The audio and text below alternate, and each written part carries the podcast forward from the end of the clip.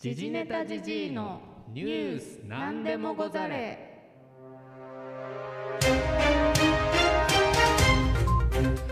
この番組はアマチュアゴシップ記者 DJ 刺激クシスト見せ場ニストの時事ネタじじいが世をにぎわす芸能スポーツニュースを鈍い刃でねじ切る番組です、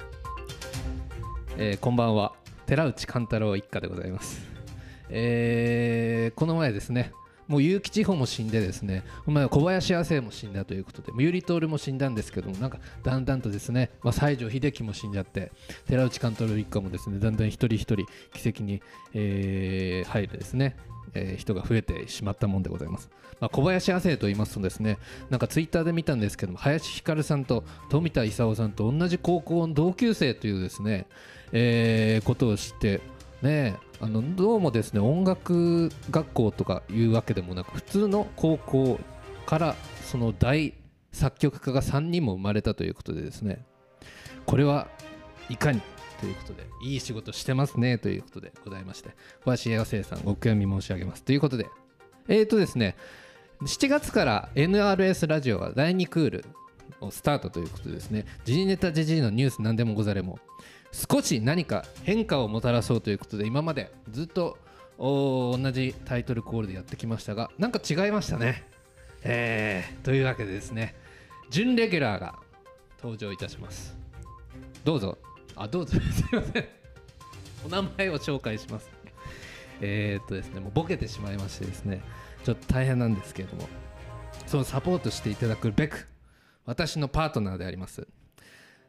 バババババーババさん。えバババーババーバさん。バババーババーババさん。どうぞ自己紹介を。すいません。ババアです。こんにちは。オープニングの通り頼りないジジイのお供でやってまいりました。よろしくお願いします。というわけでですね頼りないっていうのはちょっとまあいろいろ語弊がありますけれども、えーまあ、サポートしていただくためにバババーババババさんと一緒にですね、えータイトルコールを行うことにいたしました。まあ、いずれですね山下達郎の「サンデーソングブック」みたいに夫婦砲弾をですねあそこに負けないように、ね、東京 FM 見とけよということでですねやりますので、えーぜひよろしくお願いいたします。ggntgg.everything.gmail.com へですね応援メッセージを待っておりますのでですねぜひよろしくお願いいたします。というわけで、え早速今日は時事ネタボーリングということでですね、えーこちらも訃報で寺内武さんがお亡くなりになったということでエレキの神様を忍ぶということで寺内武とブルージーンズというバンドがあるんですけれどもそこに非常に詳しいですねえー経歴が書いてあります。それをベースに、まあ、その他ですねもろもろコラムなどを含めて紹介したいと思います。はい、えー寺内武さん茨城県出身。前回も少し言いましたが、えーお母さんが三味線と小唄の家元だった影響で幼少期から音楽に触れて育ったということです。はい、でそんな時に、えーお兄さんの所有していたクラシックギターに興味を持ち弾き始めた、まあ、その前にですね、えー、と母親の弟子になりたいということで5歳の頃から、えー三味線を興味を持って弾き始めたと。その後にお兄さんの所有していたクラシックギターに興味を持ち始めて、えー血の滲むような練習量でギターをマスターしとえこれあの今ですねブルージーンズのその経歴通り血の滲むような練習量でギターをマスターしと書いております。ギターはボリュームの大きさが大事だということに気づいたということでその後、まあ有名なエピソードですが自作で電気ギターを発明したという逸話はあるということでこれは電話の部品を使って、えー警報器の覚醒、えー警報器の拡声器につないで、えー電気ギターを発明したと。この一つの逸話なんですけれども空襲空襲警報の警報器につないじゃってですね、えーいろいろと、あの大問題になってお父さんが、えー、と近所に平謝りをしに行ったというようなエピソードがああるようでございます。それとですねどうもビートルズの辞典にですね世界初エレキギターを作った男は寺内武だと載っちゃいましてですねそのエピソードが、えー広まったようなんですけれどもえー一説にはそれは違うと。もうすでに1931年にラップスティールギターのエレキ化に、えージョージ・ビーチャムさんという人が、えー成功しているという、えー話題もありますので、えーその自伝の情報は嘘ではないかということでございますが、まあ、一説では世界初のエレキギターを作った男として、人気、えー有名な、えー人でございます。はい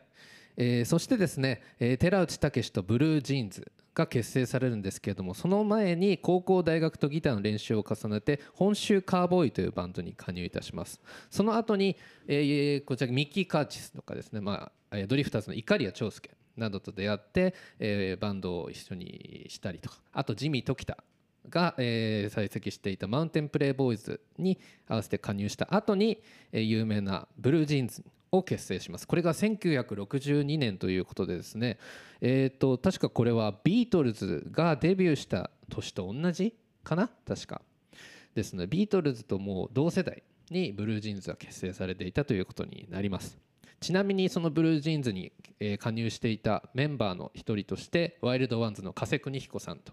あとは内田裕也さんもですね一時在籍在籍していて、え人気を博したということで。ロックンロールということですね。しょげなベイビーということで。さっきゆき地方の名前も出ましたから夫婦砲弾ということでですね。こっちもあっちも合わせてきたなということで、えー頑張れよということで天国でも頑張れよということで、えー一つお送りしたいと思いました。お送りしたい。まあどうでもいいですけどもね、えー1965年に、えーベンチャーズ・アストロノーツというですね、えーこれも世界的に有名なギターインストバンドが来日した時にブルージーンズとかあとはスパイダースを含めた4バンドで対バンを行ったえーことにより歴ブームに火がついてた、えー寺内武の名前は日本中に広がっていきましたということで、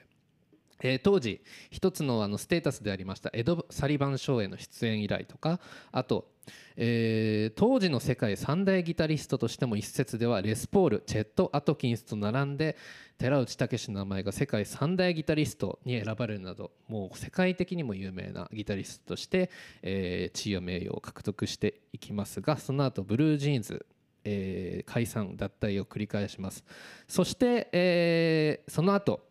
えーこれまた有名なバンドですが寺内武とバニーズを結成します。このバニーズは、えー同時にグループサンズの、えーブームのブームの時の一つのバンドとして有名ですがやはり中でも「レッツゴー運命」えーベートーベンの「運命」ですね。これを、えーエレキギターで運送するということでこれは非常に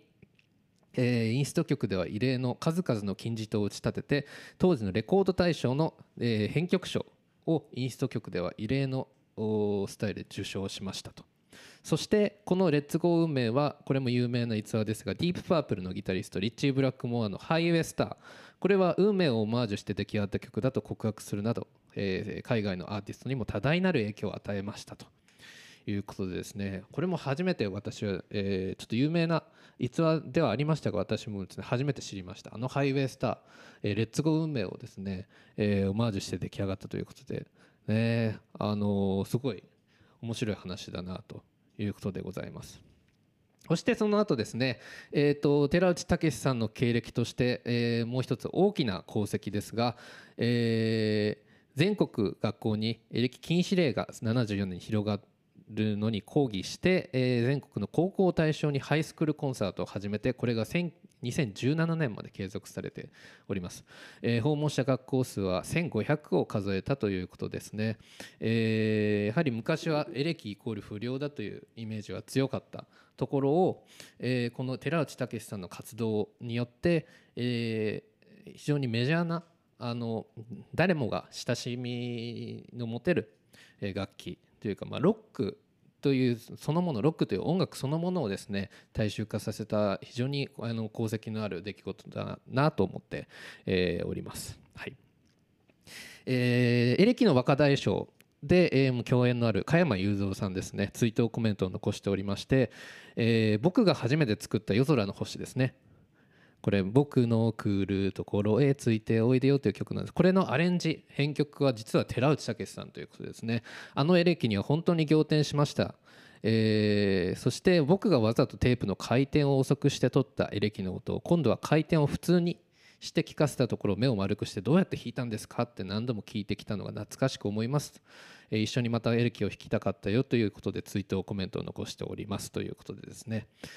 えー10分経ちました。えーっとですね、えーいろいろエピソードあります。あのーオーヤン・フィーフィーさんとかですね、えーだ誰だ？あ誰か忘れましたが、ああ あのあ坂本九さんですね、えーっとおあれレコーディングとかをしたなめ方陽一さんのエピソードとかもですねいろいろあるんですけども10分超えちゃったということでですね、えー時間オーバーということで、まあ、寺内武さんの話はまた、えーいつかいつかやろうかな、